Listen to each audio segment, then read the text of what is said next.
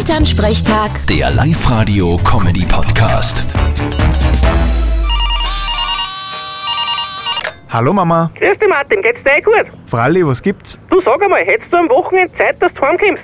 Puh, kommt drauf an, Auf was kommt's an? ob's einen guten Grund dafür gibt. Ja, den gibt's, aber wenn ich dir den sag, dann kommst du sicher nicht. Na, das kannst so nicht sagen. Wieso soll ich denn heimkommen? Du, wir brauchen ein wenig Hilfe beim Heilen, damit da ein wenig was weitergeht. Genau, und zwar mit Gabel und Recher. Nicht wie früher nur mit dem Traktor nachgefahren. Ah, das ist blöd. Gerade das Wochenende haben wir von der Arbeit aus einen Workshop.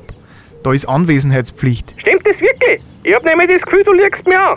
Na Mama, das würde ich nie tun. Du, ich sag das, ich ruf den Chef an und fragen, ob das stimmt. Tu das. Der wird dir das bestätigen. Vierte Mama. Bitte Martin.